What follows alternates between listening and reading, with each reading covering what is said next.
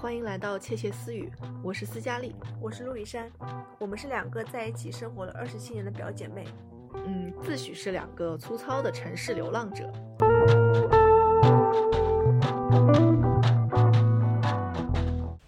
哎，我今年就是放假回家的时候，我就把我小时候特别爱看的几本书又翻出来了，然后放在了我的床头，我把它们排排起，放在了那个地方。因为我发现，就是那几本书封面都好好看哦。以前小时候就是被他们封面吸引了，哪几本啊？好多呢。等会儿你就知道了。还神秘啊！就是，但是我其实发现那几本书，虽然过去了这么久，可能里面很多细节我都不记得了，但是我隐约记得这几本书其实对我当时影响还是蛮大的，而且是我直到现在都还愿意去在偶尔放假回家的时候把它拿出来翻一翻的那种书。嗯，你知道吗？你上一次跟我讲说我们这一期想聊聊小时候喜欢看那些书的时候，你知道我有多么的头痛吗？你太为难我了。为什么呢？我农村长大的孩子，我从小玩泥巴的，你知道吗？我真的，我跟小孩、跟小、跟朋友们之间都是，嗯，去田野里面、去芦苇荡里面去玩耍的。你跟我说，让我讲三本书太难了。然后我紧急啊，我昨天晚上还在找 reference，你知道吧？我昨天晚上一直到两点多才睡着，一直在看看那个书。我想让我快点回忆起来，所以我就我也是从我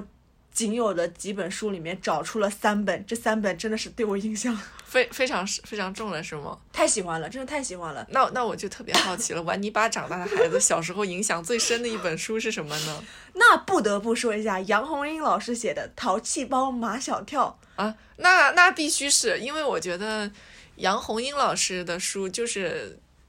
我觉得我们九九五九五后吧，算九零九五后这个阶阶段的小朋友小时候一定会读的书。我不知道你有没有看过汤素兰老师的《笨狼的故事》？没有，他是跟杨红樱老师，他跟他对他跟杨红樱老师是齐名的那个时候，就是他们都是写那种儿童文学的。好了，话不多说，我要来听一听，我要听听马小跳是怎么影响你的童年的。首先，我喜欢马小跳这个书，第一个原因是我喜欢他书封面。说实话，他他的那个封面是颜色首先很丰富嘛，然后他的那个色彩搭配马小跳那个插画的风格，就是狂野派男孩，你知道吗？马小跳永远就是刘海，两个刘海往天上一一竖，然后呢，偶尔会戴两个帽子，戴一个帽子，然后他。他的形象旁边总有小女孩或小男孩跟他一起，要么就宠物狗，就他整个画风，我就会被他的封面所吸引。你你你是小学看的？小学，我应该是一一二年级左右吧。那你字儿识的挺多呀？挺多，我从小就很聪明啊，你不知道吗？可是你不是玩泥巴长大的吗？不影响，我天赋异禀。嗯，然后你继续说。对，这个书首先它封面我很喜欢，然后呢，整个它里面有插画吧，我记得。然后杨红樱本身。的一些语言啊，我是觉得对于我一二年级来说是完全能 get 到他的一些幽默和风趣的。我是三四年级看的，没那么小，那时候有这书吗？我不记得，哎，我就当我是一二年级，对，差不多嘛。所以我觉得，就是我就就觉得马小跳这个形象。是在我身边没有的，所以我觉得他整个人是很鲜活的一个小男孩儿。然后呢，我印象中他那本书写的应该是城市里的孩子的一些嗯成长啊和有趣的故事。因为你知道吗？我可能就在农村长大，偶尔会很羡慕羡慕农村啊城市里的孩子，所以我觉得他们那样的生活是我没有看过的，所以我会对他们的一个世界怀有一些好奇心。嗯，然后呢，嗯，他整个书不是很多很多册吧？好像。二零二零年都还在还还在更新，但是我着重的看的应该是那么几本，就是我们小时候那个那几本。笨女孩安琪儿啊，安琪儿，你知道？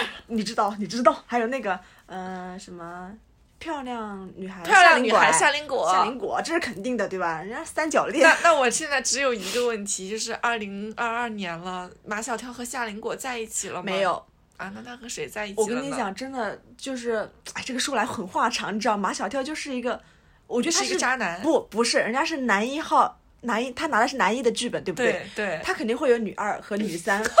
那女一是谁了？还有女一，我是觉得在小的时候，嗯，马小跳他可能是喜欢夏林果的，这是没话说的。夏林果漂亮，嗯，是公主。然后呢，有爱心，对吧？也是老师眼中的乖乖女。然后自己成绩呢也很优秀，对不对？也很乐于助人。嗯，但是我现在觉得夏林果她就是女二的剧本。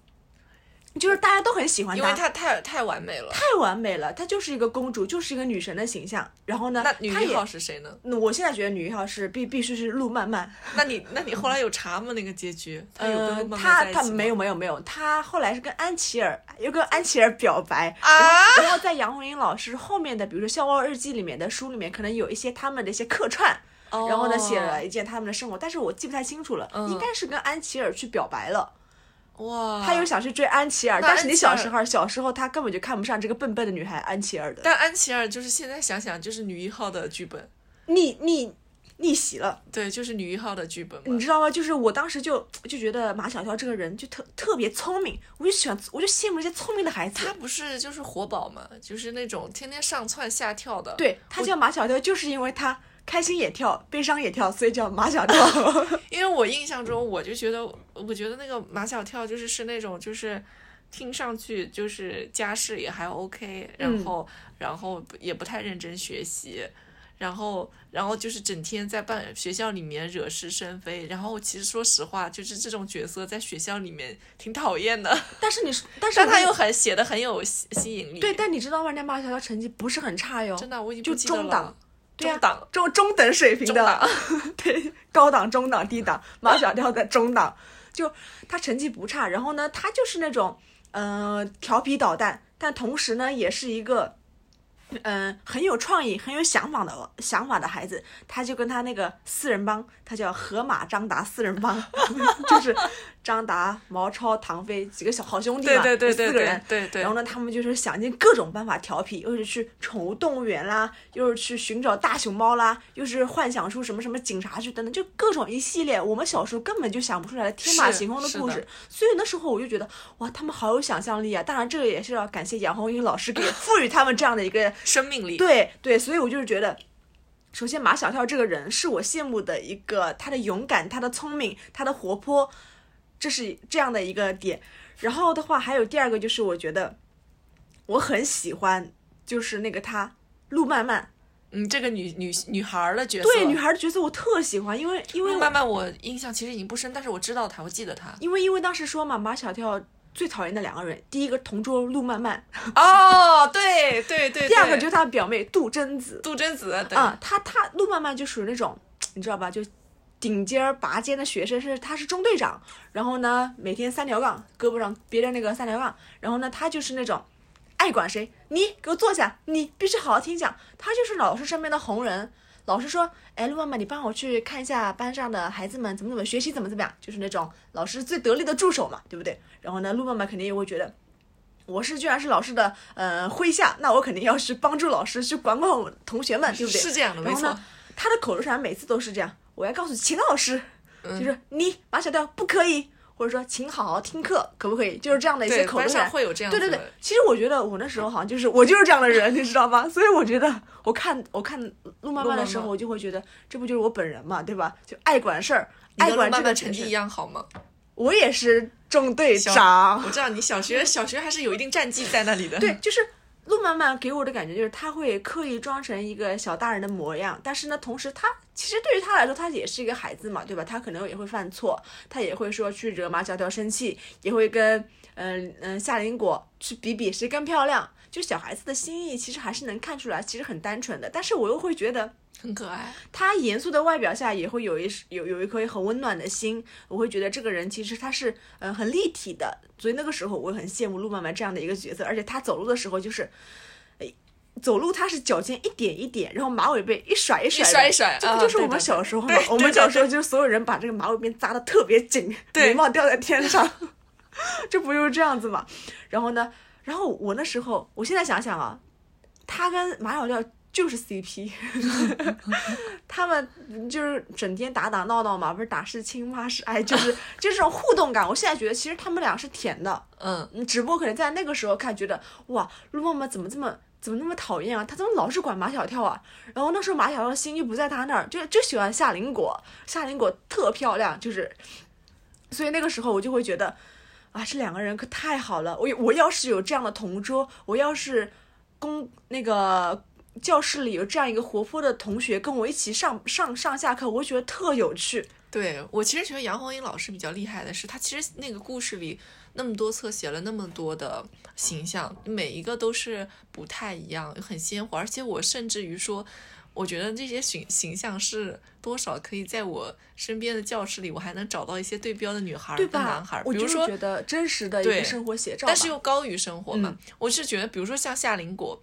她是我记得她是学芭蕾的，她走路的那个姿势，就是我们班上学芭蕾的女孩真的也是那么走路，比如说什么呃脚有一点外八，然后腿是笔笔挺，然后喜欢扎一个。什么高马尾还是什么那种，就是那个形象往那里一摆，我就能想象出来那个背一个很正的一个双肩包在自己肩后什么那种，我就觉得还蛮还蛮真实的。但是我又觉得，我觉得大家那么喜欢看马小跳，可能真的是因为自己没法把自己的小学生活过得那么精彩，但是觉得马小跳过得好精彩呀。对我，我其实还羡慕马小跳一点，我就是觉得他很有领导力。然后呢，他也不是一个讨好型的人格，他说不喜欢就是不喜欢。他觉得，嗯、你惹我马小跳了，我就要跟你吵一架，我怎么了？他就是觉得这很爽快。然后呢，我我我现在想到有一个故事，就是他们那个时候好像去做一个呃郊外的野炊活动，然后八个人一组，自自自自行组队。然后呢，马小跳当了组长哦，你知道吗？他开始了，他开始做一个 account 了。我我是这么我是觉得的，他是一个 creative 的 account。然后呢，他开始分配任务了。分配任务的时候，马小跳对这个本次的一个活动目标非常的明确，他是这么说的：“他说，我就要保证我们这个野炊小组能够打败其他的小组。” OK 来了，那这个时候呢，大家都在讨论，那我们做什么做什么呢？人家领导来了，领导力来了，他说不要吵了，我们就做麻辣烧烤串串香。你看看人家，你看看人家觉悟有多高，就把当下最热门的食物都连在了一起，就做这个。好了，那么开始了。他呢，他做领导，对不对？他不去做具体的事儿，他首先组织和指挥。他这么说的，他说：“陆曼曼，你去洗菜，注意哦，你的菜一定要洗干净，而且至少要洗好几遍。”黄菊，你去切菜，嗯，然后呢，恩琪儿，你去川菜。你如果不会穿的话，让黄菊去教你。你看，安排的明明白白的，就这么简单。然后他说：“ 夏林果，你去把安琪儿穿好的菜送到烤炉旁边去，然后跟他那个好兄弟张达说，你负责烧烤。”他很坏，他把夏林果和张达安排安排在一块。块，你知道为什么？张达也觉得夏林果漂亮，他把他俩放在一块儿，他给了张达工作的动力，就是男女干活儿，男女搭配干干活不累。你看，就是小聪明，没办法。然后呢，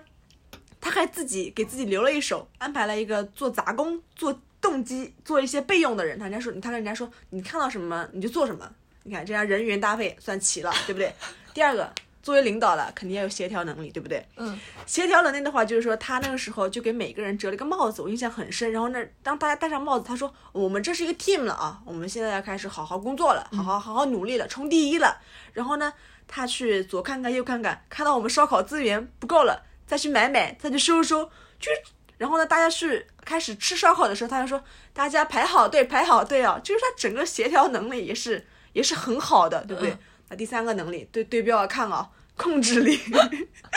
就是他一旦发现我整个这个过程在偏离我的目标了，他就会及及时把它纠正过来。嗯，就比如说，他会巡逻查岗，发现这个食物、哦是黑了，他说赶紧去重洗重洗，路漫漫你要去重洗一下。然后呢，跟人家黄菊说，这个串啊必须是八块串一串，你要讲究好这个数量，对不对？然后呢，再看看别组的情况，再来催催自己的组的情况。当然，最后呢，他他们这个组是呃完成了这次烧烤，并且是很圆满的成功了。然后呢，我就是觉得马小跳这个人他其实很聪明的，他是属于那种无师自通的一个顶级的阿康，你不觉得吗？就我我把我的呃下属安排的明明白白的，然后呢，我也不是不做事，我有好的领导能力，我有好的协调能力，对吧？然后呢，我就是觉得太棒了。我小时候怎么没有发现马小跳？只能看见马小跳在乱蹦乱跳，我现在回想，他就是太他就是人生赢家，他太厉害了，人家不是在瞎跳，好不好？对对对，哎，那说明就是杨红樱老师其实就是还是蛮厉害的，人家写到了这么多的一个细节啊。对，我现在还能还能把那些情节能够记起来，我就是觉得当时这就是呃老师写的成功的一个地方吧，就是说我不是说看完这个故事我就给他把它忘了，忘了，对，所以我就是觉得马小跳他本人的生活的那样一个城市那个状态，比如说他那个美好的一个虚构的一个秘密基地吧，就是对于现在的我来说，还是会不断去回味，觉得，这是放在我们心里面的一个安全的这一块儿，这这个这个像石头一样，就觉得很踏实。石头在你 身心里也是蛮搞笑的。就是感，就是我我想你的秘密基地，对，就时不时的想进去看一看我那些小朋友，我那些朋友们啊，那些情谊啊，或者说那些调皮捣蛋的一些想法呀。所以我觉得这也是为什么，就是大家，我觉得我不知道这本书就这个系列的书，可能零零后都，我觉得他们应该都没有听过这个系列的书，他们应该有其他的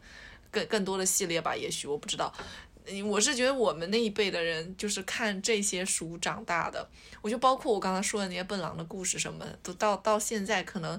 大家都会很喜欢。就我们肯定在成长十几年之后就也不看这些书了，都是偶然哪天又看到什么新闻说，嗯，什么那个时候什么呃马小跳现在长大了和谁结婚了，然后我们会去关注这种信息，再会想起来我们自己小时候看的那些书，会觉得他们真的是我们那个时候的一个朋友。他虽然不是真实存在于生活里，但那个书因为它很鲜活，它就好像那群人真的陪我们一起长大了，就跟。就跟我觉得我们看《家有儿女》一样，就是就是这种感觉，就是这些人从来没有真实的存在在你生活里，但是他在他跃然于纸上，你活了过了十几年，在听到那他们的故事的时候，还是会觉得很可爱，就是好像自己的那种童年的生活那种快乐的感觉又被又被想起来了那种那种感觉你。知道《淘气包马小跳》还会还被拍成电视剧吗？我当然知道，你知道谁演的吗？吴磊，对，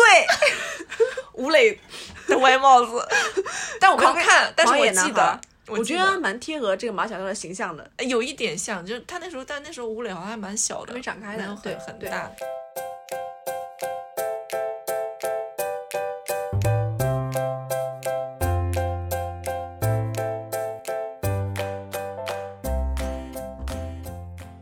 你觉得印象最深的一本书是什么？我觉得其实跟你这个很像。我觉得我们之所以这种书会让我们记那么久，是因为他们那种很天真烂漫的那种呃孩子气的感觉，让我们很怀念。我的这第一本书，我不知道你看过没有，叫《长袜子皮皮》。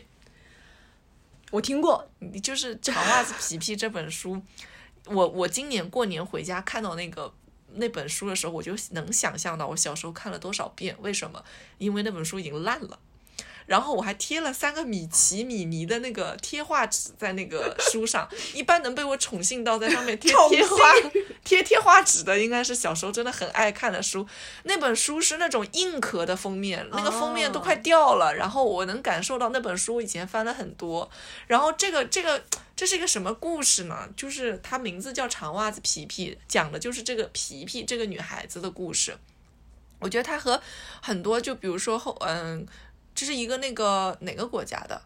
作者我忘记了，但是他也是因为他女儿在大概在他女儿几岁啊七八岁的时候就是生病了嘛，然后他一直在在床边上求他妈妈晚上给他讲故事，然后他妈妈就问你想听什么故事，那个女孩顺口答了一句长袜子皮皮。后来这个女孩的形象，这个叫长袜子皮皮的形象就诞生了。她是一个什么样的形象呢？她有一头火红的头发，满脸的雀斑，肉肉的鼻子，永远穿着两只不一样的长筒袜，可穿的那个皮鞋是永远比她脚大很多的。然后她有一个很大的特性，就是她力大无穷。然后就是他是可以抬起一匹马、一头牛，帮警察把卡车扔到边上去的那种，就是他是一个超现实的一个形象，就是不切实际。但是在童年我第一次看这本书的时候，我为什么非常非常喜欢这个女孩子？我觉得就是大家童年的愿望都很简单，我希望我能玩的快乐，不被拘束。他从哪里来？这个九岁的皮皮从海上来，他来到了这个村子里面，呃，这个镇子上面。然后他的父亲是一个那个就是航海家，所以呢，这个皮皮在这个镇子上，他有一个房子，这个房子是他一个人住。他的父亲会定期往这个岛上给他扔一袋钱，他有花不完的钱。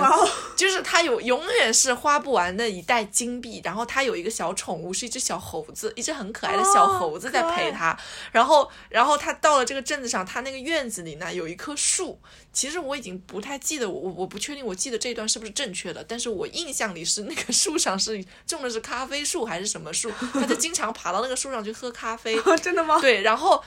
然后他在这个镇子上，因为他长相很古怪嘛，然后又喜欢穿那个不对称的袜子，鞋子又很大，然后总是在那边开一些很奇怪的玩笑，又不认真去学校上学，大家就不知道这个小孩就很怪，也很怕他，没有人会去跟他。然后呢，这个故事里面的另外两个角色就出现了，一个小男孩，一个小女孩，是姐弟还是兄妹，我忘记了，是他的邻居，是很乖很乖的两个小孩子，就是那种像精英家庭要去接受良好教育的乖孩子。然后他们就悄悄来找那个皮皮来玩，后来他们成为了很好的朋友，皮皮就带他们。吃就是他家里面爸爸不知道从哪里给他寄来的那些零食，然后什么有好吃巧克力啊等等，然后他总给他们做那种奇奇怪怪的吃的，然后呃又带他们出去玩啊什么的，反正他们三个人成为了很好很好的朋友。然后呢，他不是也要上学嘛？但他到学校里就是完全不认真学习的那种，他。去上学的理由是因为他跟老师说，我觉得来学校上学是我的假期，因为每天都待在家里有一点太无聊了。我觉得来学校上学是来放假的。然后他是那种就是嗯会去就是不会想那么多，就是想那么多就是呃别人的想法的那种小朋友嘛。然后就可能跑到人家那个贵妇人的那个茶茶会上面，就是去讲自己什么那种各种。见闻啊，故事啊，就是让别人，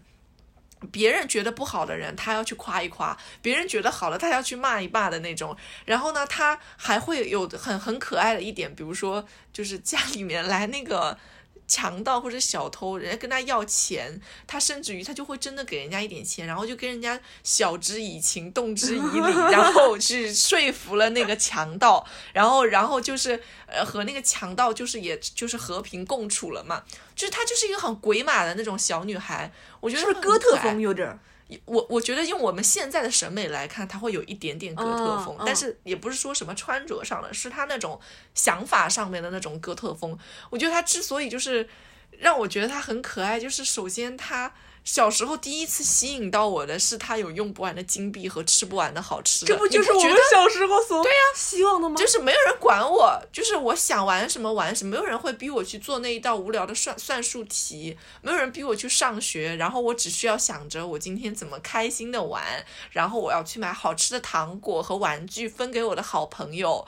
但是他同时他又很热情很可爱，他对所有的人都很真诚。天哪，这不就像我小的时候拿了五块钱。去超市买五十根辣条，然后分给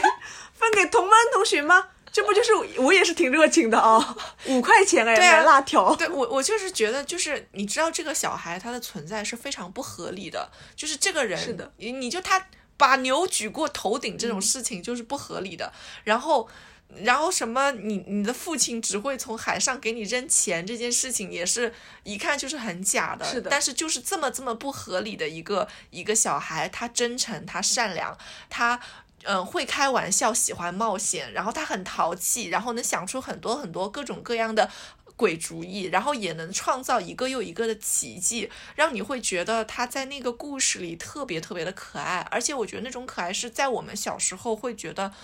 我也想成为一个像皮皮一样的人，就是我觉得他毫无顾忌，然后呢，他嗯，又又是身上有很多闪光的地方的。因为虽然我我长大我再看豆瓣，可能我会刷到这样子的评论，评论里有人说我长大之后再看皮皮，我觉得他没有教养。但其实我我再再怎么想，我都觉得他并不是一个没有教养的人，他会用他自己的就是善良的、真诚的方式去打动别人，只是说他。因为可能没有接受过很多的教育，加上他从小就是一个放荡不羁的性格，让他去说话的时候可能会有一点就是很古怪，和和和普通的孩子不一样。但是我觉得就是就是从他的身上你就能感受到那样一个率性的人。善良的、勇敢的人，其实，在我们生活中已经不多见了。对他就是一个很童话的性格，就是你很难再想象到，在你的生活中会出现这样的一个角色，因为我觉得。我们仔细去想，比如说像马小跳、像夏林果这样子的一些孩子的角色，其实，在我们身边多少还是可以找的找到一些比较对标的那种形象的。它是一个故事，但它不是一个童话。但是我觉得，就是长袜子皮皮就是一个童话。是的，我只能把它当成一个童话去看。我觉得就是他。他自己用他那是一身游荡的在海上游荡的那种单纯的快乐的性格去感染了那个镇子上的人，所以同时他自己去表达，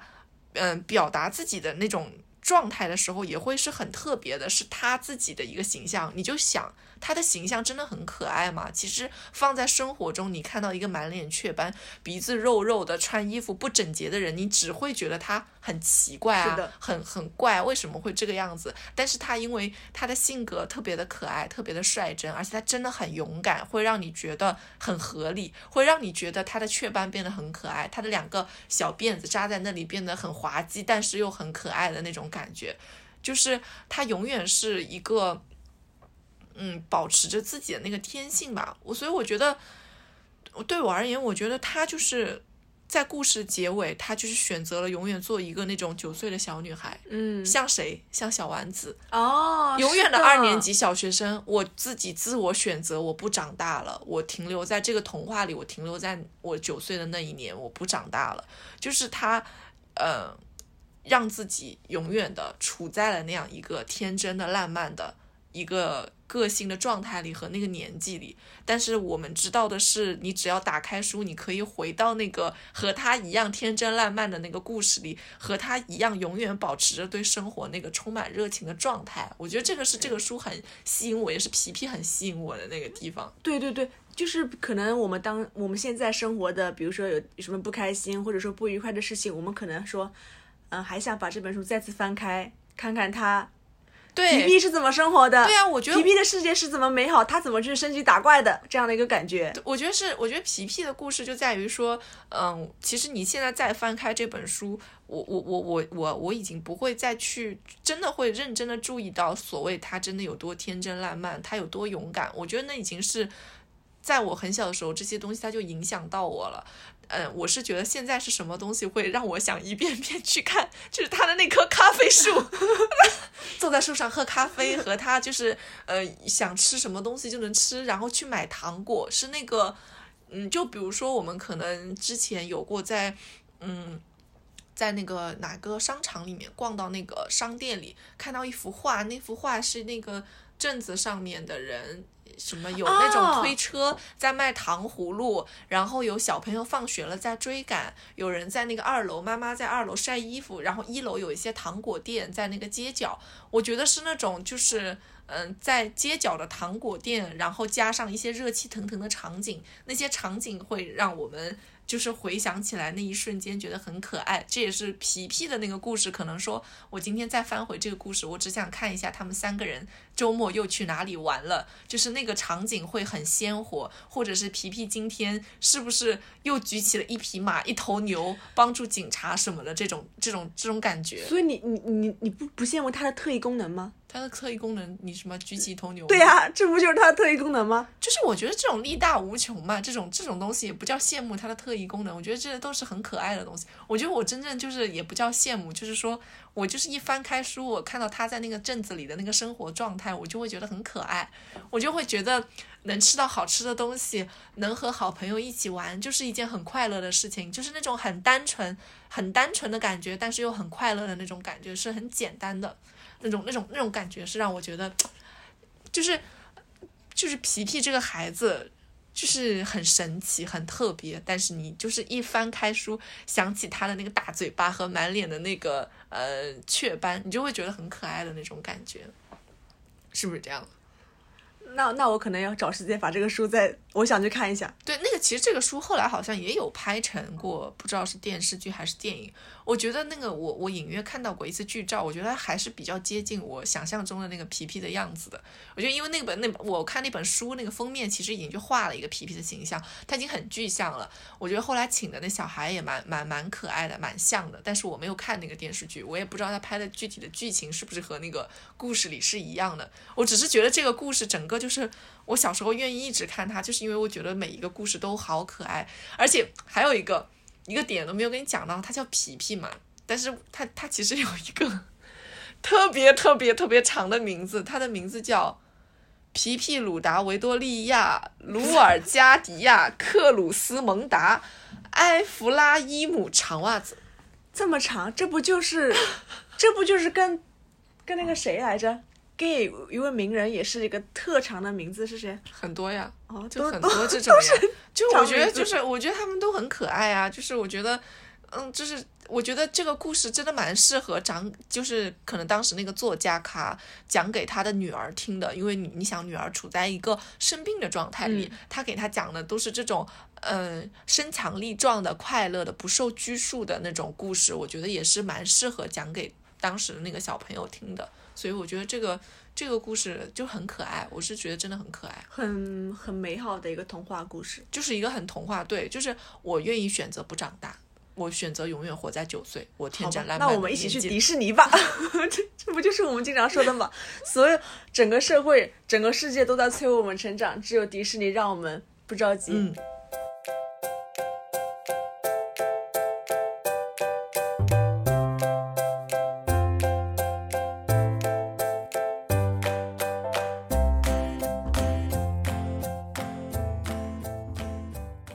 面呢？你你觉得你第二本书你想分享什么？我第二本书是我三年级那会儿吧看的那个，三年前三年级啦，啊，三年级，三年级看的《草房子》，我不知道你们看过。当然当然看过，必须的亲近母语必读书目，对，亲近母语必读书目，曹文轩老师写的。我当时看的是江苏少年儿童出版社的那版，他那个我也是那个封皮嘛，是，嗯，也不是像这种硬硬的这块儿，是有一点点软，然后同时的话，我上面有一层那个纸已经被我撕掉，那个膜已经被我撕掉了，哦所以很真的很草房子这种感觉，拉拉手嗯，对拉手。然后呢，那天我这本书是那一个星期一一下子晚上全看完了，然后呢。我我我是现在回想起来特别喜欢那本书，主要是因为，首先曹文轩老师他就是我们江苏盐城人啊哦，亲近感一下子就来了。盐城人啊？不是不是我，我们也是江苏人嘛，对对吧？我们江苏一家亲啊，不要。就首先就是这种地域感会给我给我一种很亲近的感觉，然后他所所构建的那个农村的这样的一个蓝图，是我我我觉得跟我小时候很像的一个一个一个地方，所以我就会觉得每每读起来的时候。会很有亲近，就是一个农村的一个生活的一个缩影嘛，所以我觉得就是说，呃，每每看到桑桑，特男主角叫桑桑，对吧？然后呢，他很多朋友叫杜小康啊，就叫芷月啊，这些名字都特别好听，我不知道为什么，就是很好听、对，啊，就很好听。然后呢，他们是生活在一起，然后呢，从小学小学六年。六年生活这样的一个故事，然后呢，他们一起成长啊，然后去见证他的一些老师的一些爱情啊，或者说自己家里的一些变化等等这样的一个成长的一个故事。首先，我就是觉得，嗯，他本身这个书里写的东西是很契合我的一个生长的环境的，就是桑桑他们可能跟孩子们跟其他的孩子一起去，嗯，捉螃蟹、捉知了，还有一些比如说去隔壁那个池塘里面去抓蛤蟆，我觉得这就是我小的时候干的事儿。就是我小时候特狂野，就像一个男孩子一样，就是跟着跟着人家其他孩子去钓蚯蚓、挖蚯蚓，挖挖挖挖，手上全泥土，挖完之后的话再去钓龙虾，在我们家后面那个小池子里、小池塘里面钓龙虾，就这样子，整天演一个女孩子的一个样子。所以我就是觉得这个书里面塑造出来出来的一个这个。嗯，城市的呃，塑造出来的农村的一个形象是跟我很像的，所以我就是觉得这种亲近感跃然纸上。嗯，第二个的话就是孩子们共同成长，然后他们相互帮助，以及他们大人跟孩子之间奇妙的情感，是我觉得，哇，好好好有趣啊！就是给我一种感觉，嗯，少年不识愁滋味吧。就是，嗯，其中有个孩子，他主人公叫桑桑，然后他有一个有一个朋友叫杜小康，然后他俩就属于那种有一点点略微的竞争关系，你知道吧？嗯嗯但人家杜小康家里很有钱，属于天之骄子，家里开杂货铺的，是那边唯一的杂货铺。呃呃，就是老 老板家二少爷的感觉。然后，但有一天呢，他们家因为嗯、呃是爸爸出去，好像是在船上去进货，那船翻了，然后货物都没了，小儿子家就是一贫如洗的，就整个破产了。然后这个时候呢，呃，杜小康没有放弃哦，他在门口做起了生意，你知道干嘛？干什么？摆摊子，就很可爱这些形象，摆摊子。然后这时候他没有钱，那个桑桑把他那个把把他们家应该是鸽子还是鸭子啊卖掉了，卖了二十块钱，把这个钱去给康康说，你用我的二十块钱先去进点货吧，呃嗯、作为你的那个一个成本，然后去。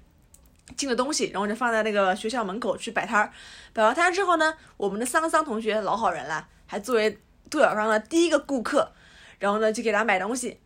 其实就是看起来这个事儿，在我们在我们在我们那个小学的时候，其实是不太不太常见，甚至是我觉得身边是没有的，比较少有的一个一一个事儿。然后呢，但杜小康和桑桑他们两个人就靠着这样的一个坚定的兄弟情，然后呢帮助杜小康，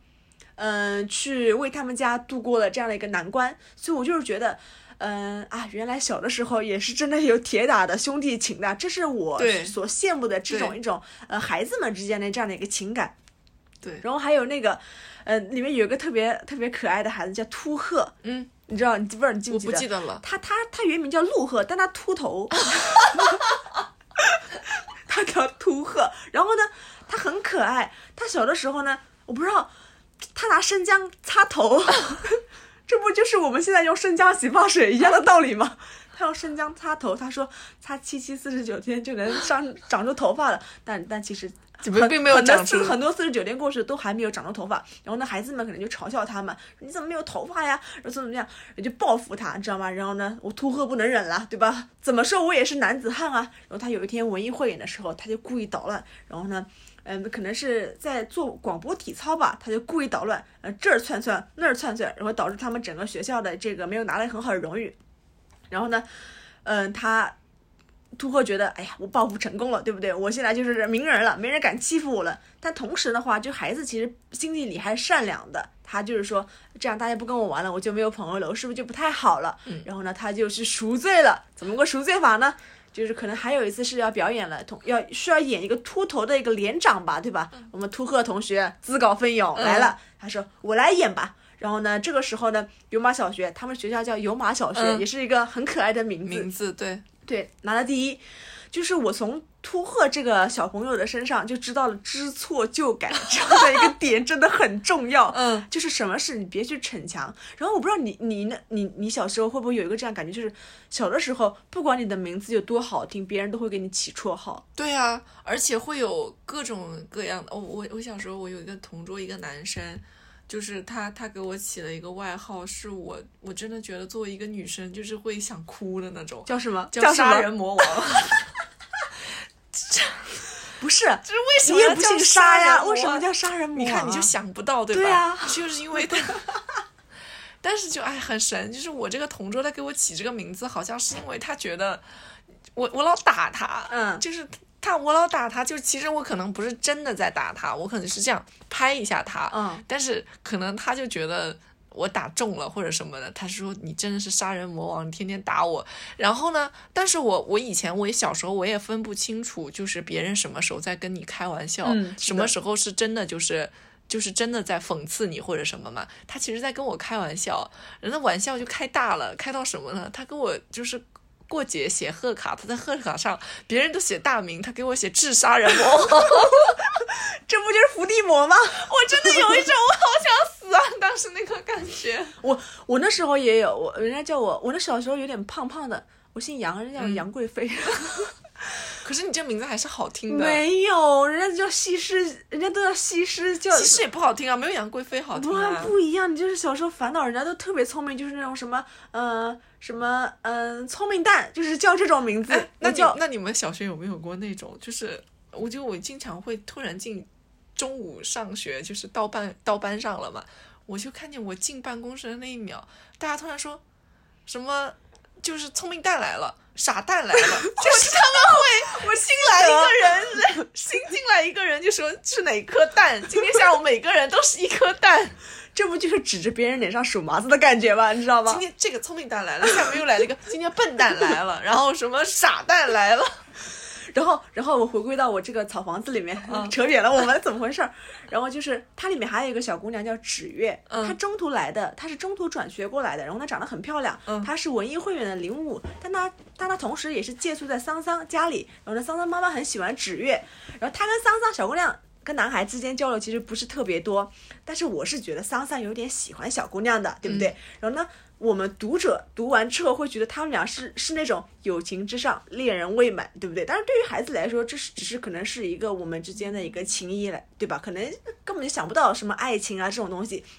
然后呢，我记得有一次，呃，是有人欺负桑桑，有人欺负芷月了，然后桑桑就为芷月。嗯、打抱不平，开始收拾那些坏小子了，对吧？然后呢，桑桑也特别臭屁，然后呢，打完架之后呢，他就开始觉得。是不是芷月都在时刻注意着他呀？他就是会摆摆出那种毫不在意，但是手脚下又开始踢着脚石头的那种感觉，就是、嗯就是他同时也是希望芷月能够关注到他的，但芷月可能根本就没有看到他。然后呢，有一次作文课上，老师说要读桑桑的作文，因为桑桑成绩很好，他很聪明，他爸爸是这边的老师，所以他作文很好，老师要读他的作文。然后这个时候，桑桑作文不见了，在哪儿呢？在芷月的书包里。啊，这个时候来了，同学开始起哄了，哦哦，对对对不对就是就是，只要两个人开始上课，只要两个人开始出现了，然后他们俩身边肯定会有同学的起哄声。啊，我懂，我这不就跟我们学校小时候就是这样一样吗？就可能某一个男孩子暗恋某一个女孩子，然后这个女孩子只要站起来开始回答问题了，然后下面，对，有各种各样的咳嗽声 然后老师就会装作不知道，你们干嘛呀？啊！你们老师装不知道，我们们老师都是明说的，注意一点啊，注意一点，不要我们老师不。知道说。哎呦，我们老师会说，哎呦，最近换季，大家注意身体，就这样子，对吧？然后就是觉得芷月跟桑桑两个人这种，可能有一点点的所谓的男女情在里面，但同时呢，他们俩又是嗯相互帮助、共同成长这样的一个关系。然后呢，除了他们俩之外，还会有一个这个书里还会有一个嗯白雀和蒋玉人，他们两个是成人的故事了，我不知道你记不记得？不记得了，嗯。我真的不记得了。然后他们俩的话是属于那种，嗯，蒋玉伦老师是男的，他很潇洒，很江湖，是吹着笛子走出来的，嗯就很有画面感。然后呢，白雀呢是属于那种，呃，很漂亮，然后呢也是一个，嗯、很有文化的一个一个一个女性。然后他俩呢就是互相看上了嘛，对不对？但是后面因为一些小矛盾，白雀的爸爸不是很喜欢这个男老师，然后呢，他俩就最后掰掉了。然后白雀还去相亲了另外一位男性，然后那个我们的贾玉伦老师啊，就，哎，站在那个小桥旁边啊，开始对着外面那个草房子开始吹吹笛子，就整个画面很萧条。然后呢，我们那时候看这个这段感情可能不太理解，就说啊，为啥他俩有情人没法终成眷属啊？我们还觉得为什么白雀的爸爸要嗯、阻拦这段爱情啊？但现在可能回想起来，觉得哦，可能对于父母来说，他们可能希望自己的子女有一个相对稳定，呃，有一个相对，比如说呃。彼此有照应的这样的一个家庭和婚姻，并不是说你们俩爱的死去活来了，我就一定要让你们在一起。就是说那个时候，在相对没有那么开放的时代，可能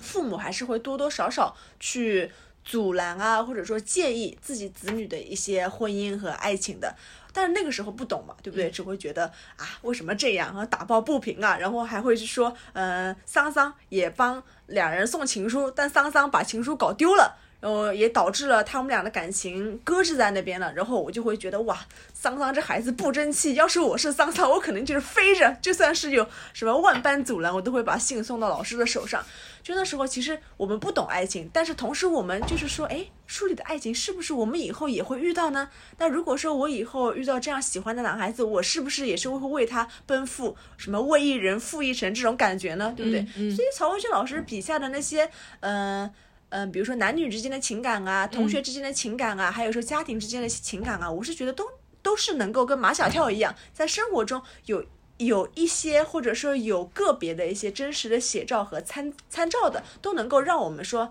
想到，哎，跟我们生活还蛮蛮相近的。然后呢，就是那本书读完之后，我就会觉得，啊，我好爱我的家乡啊。我觉得就是，我觉得像你，其实你聊的这个两本书，真的是我们那个时候几乎人人必读的书，就是确实是因为他们的笔触都是很很淳朴的，都是那种很很温暖的那种文字。就是我我其实草房子我我因为看太早了，我已经很多很多细节都不记得了，但是我就记得那种那个故事的感觉，就是整整一个那种村落里面的那种。还是蛮欣欣向荣，然后大家都是一个很积极向上的一个生活状态的那种感觉，就是很淳朴，很可爱。对，然后呢，就是呃，曹文轩老师写出来的整个的那个想象的那个农村的场景，就是那种优美的田园风光，然后呢，金色的茅草房，然后可能夕阳西下，就草房子嘛对，吧？照在我们的屋子上是金灿灿的这种感觉。对，就是那种很美的一个很美的一个状态。所以那个时候就觉得啊，我们生活在田野里，我们生活在乡村里面，这种享受这份宁静和纯美，其实也挺好的，对吧？但是偶尔也要读一读同是大城市的马小跳。呃 就就是你呼应上了，对对对，两个其实要要间隔着来嘛，向往归向往，但是我我我也要享受当下这个，嗯、我所美丽的家乡啊，就这种感觉。对，草房子，草房子是是那个曹文轩，曹文轩老师也是啊，就是小时候就那么几个作家，我印象很深刻的一个曹文轩，一个唐素兰，然后还有一个就是刚才我说的那个，嗯，呃，叫什么我都忘记了。汤素兰、杨红樱，就他对们几个人，对对对对，就是他们几个人，就是我们，我我小时候有一次，我们学校就是那种类似于亲近母女班，啊然后组织我们好像见到了汤素兰老师，我就觉得好，我觉得那简直就是小时候第一次像追星成功的那种感觉。我拿着一本《笨狼的故事》去找他签字，你知道吗？那杨红樱老师也来过我们学校哦，我超美。就是小时候觉得这些这些作家，就是他们他们写的故事都太鲜活了，我们就很想问问他，请问笨狼后面又发生什么对对故事了？对对，是这样的。是那种感觉，就是都是很可爱、很可爱的那种那种状态。哎，那你的第那你的第二本书是什么呢？我第二本，这突然一下子，我这书显得有点装，有点哎，做作。别别别别！我第三本你还要再期待一下就是。我其实没有太想到你会把每本书里的故事讲到这么细，我没有准备那么多，就是那个故事里的那个人物的小故事，我突然觉得我准备的有些粗糙。就是我的这个第二本书名字叫就是苏菲的世界，哇哦，我好像喜欢独角戏，我发现了。啊是就是独角塑造塑造个人怎么去进行成长的，对不对？然后这个苏菲的世界呢，我看第一遍的时候，我年纪有点太小了，我不记得，反正就是我字儿都没认识多少的时候，我不知道我爸爸为什么觉得我可以看懂这本书。你知道我爸爸是一个从小学就会拎着那种天文学的书给我看，可是我真的看不懂。然后这本书呢，我就更看不懂了。就是我爸爸是一个在他年轻的时候，我他很长一段时间里也很喜欢看一些就是这种哲史类的书嘛。是的，然后苏菲的世界就是他在众多的书籍里面找到了这样一本，就是的确他在西方是一本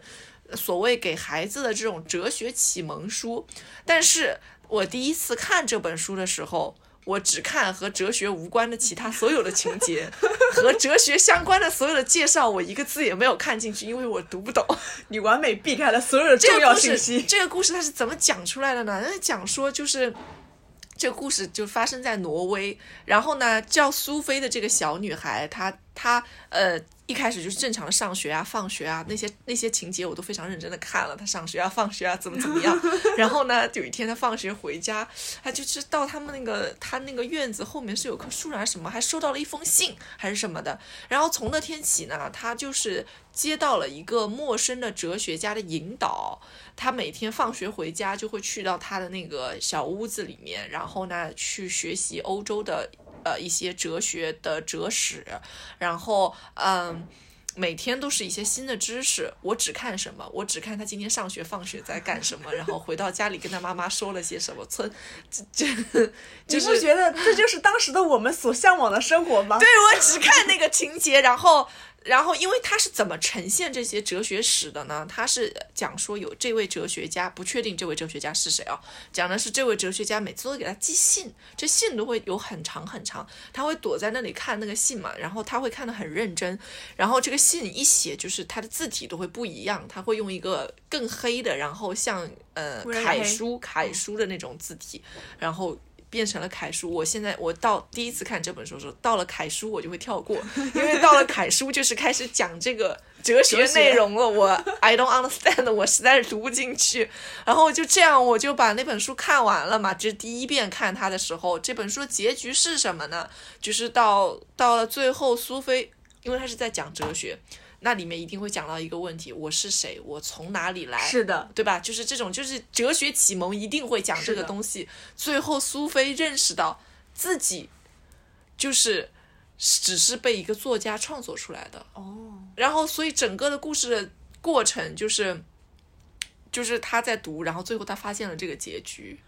就是他很神，就是它是一个有一点点超现实的魔幻对现实主义的一个书嘛。但这整本书就是它不嗨，它不是一个说起承转合有非常多的那种呃像故事情节那种、呃，然后也没有什么大起大落的转折，它有的只是什么？有的只是跟欧洲哲学的历史和文化一点一点铺展开来的，它很平淡，但是呃。也有一些悬念，呃，但是其实多少它都是一个波澜不惊的状态。但是我这是我第一遍看完那个书，后来我总觉得这本书我没看到点子上，因为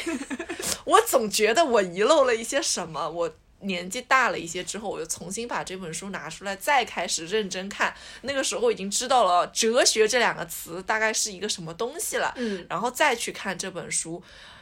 我才慢慢慢慢的可以从这本书里面去读到一些所谓和哲学和哲史和存在主义相关的东西。我也确实觉得说这个的确是一本启蒙的书，它一定是嗯、可能是年纪小一点的人在看嘛，就是会。会能找到一些和哲学相关的一些概念性的那种东西，它慢慢慢慢的铺展开来的，就是你可能人家真正学哲学的人，这真的只是一个很很浅的，就是很很入门的那种感觉嘛。然后我觉得就是，嗯，整个这个故事的主体嘛，它就是有一种一些慢慢的就是苏菲在和上帝互动的这个感觉，就是这是我后来稍微能把这本书稍微看懂、看懂一点之后的一些浅薄的想法。浅薄的想法。因为我觉得这本书在我眼里，最开始它就是苏菲上学放学，回家又去学习她的哲学史，就是我觉得就是嗯。他像是有一个人创造了这个主人公苏菲的世界嘛，然后，然后这本书，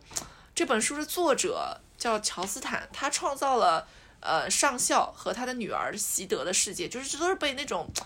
创造出来的世界。然后当苏菲她得知到这个真相的时候，她其实没有感觉一切都开始变得虚无啊，或者说是没有意义了，呃，所以也是。但他同时他是希望可以摆脱这个创造叫什么造物主的这个干预嘛，所以这本小说到最后的内核就是回到了存在主义上去。啊就是这就是我觉得哲学最最最开始的那个问题，就是讨论到存在主义的这个问题，我觉得很好，因为我觉得你十几岁的时候去读一个书，你在讲哲学更深入的东西，其实你你可能很难理解，是的但是存在主义是一个很好的切入口，因为这是我们可能未来成长的几十年里需要一直 面对的这个问题，就是我是谁，我在哪，我在干什么，是的我为什么会存在在这个世界上嘛？所以我觉得，我觉得就是嗯，在那个嗯。浅薄的成长里面去读到一点点，窥探到了一点点和存在主义有关的东西的时候，我觉得还是呃比较比较神奇的。比如说，嗯，从上校的书中逃离，这个是苏菲最后自己的做出来的一个选择。我觉得这也是我们可能常常自己在生活里面，也许希望可以逃离掉一些掌控，逃离掉一些干预，然后慢慢慢慢的去寻找到所谓自己真正的自己在什么地方啊什么的。然后后来我就在网上也会搜一些关于这本书的资料，因为我觉得时至今日，我依然没有把这本书真的彻 彻底吃底是吧彻彻底底的读懂。就是有人说，因为这个要也结合到这个书它创作的一个时代嘛，就很多人会说它隐喻的可能是就是。二十世纪的时候，那个时候的人们，他对于一个呃现实生活中的逃避嘛，就是从苏菲想要努力摆脱束缚，想要努力的呃勇敢的去成为一个完整的自我，那可能也是那个时代的人他们在摆脱当下的一个。嗯，一个自己的不完满、不完美的一个现实主义的生活，去逃避掉当时他们的那个生活，然后去寻找到他们自己所谓的存在的意义的那种感觉。我觉得，反正这个书呢，就是我后来对于他的印象，直到现在，我还是记得他的那条放学路，因为他要去 走向那棵树，去去拿那个信去读。我觉得他很神奇，就是我每次打开它，我都觉得我还能再看到一点我那个时候没读明白的东西。是的是的因为因为那些字在那个时候我看它就是会很。很很晦涩，我也不太看得懂。我我是我我甚至于我记得我在第二遍打开这本书之前，为什么我打开了它？是因为我在网上读到说这是一本讲哲学的书，我一直在回想这本书哪里在讲哲学。因为你第一遍全部完美的避开了，都避开了，因为我就看了几句，我我大概知道他讲一些历史的东西，都不想看这个历史，我就都会跨过嘛，所所以我就我就会后面再再读一些几遍的时候，可能会真的会去比较努力的说去看一看，真的这本书它的内核在什么地方的时候，我觉得它